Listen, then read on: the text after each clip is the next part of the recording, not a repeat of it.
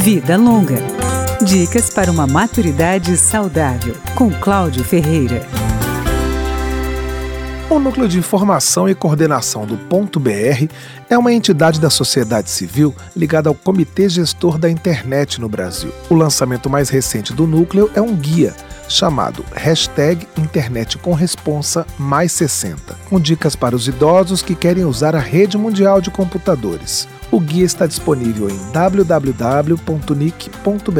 O primeiro conselho é para se ter cuidado com as senhas, que não devem ser compartilhadas. Se cair em mãos mal intencionadas, o código pode dar acesso a informações pessoais e até servir para golpes.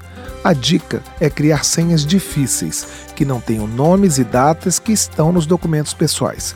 E não é recomendável usar uma senha só para tudo. O guia também fala das redes sociais. Uma sugestão é usar configurações de privacidade.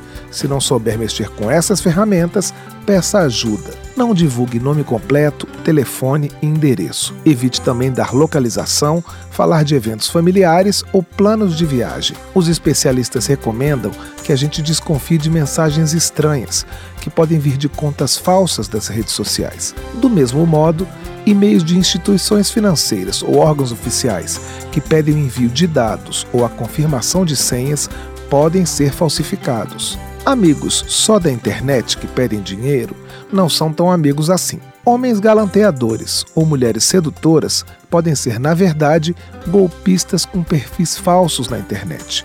O amor passa longe, eles estão de olho na sua conta bancária. Ao conhecer alguém pela internet, Marque o primeiro encontro em um lugar público e avise um amigo. Ao se deparar com promoções fáceis e atrativas demais nas compras pela rede, verifique se não se trata de uma fraude.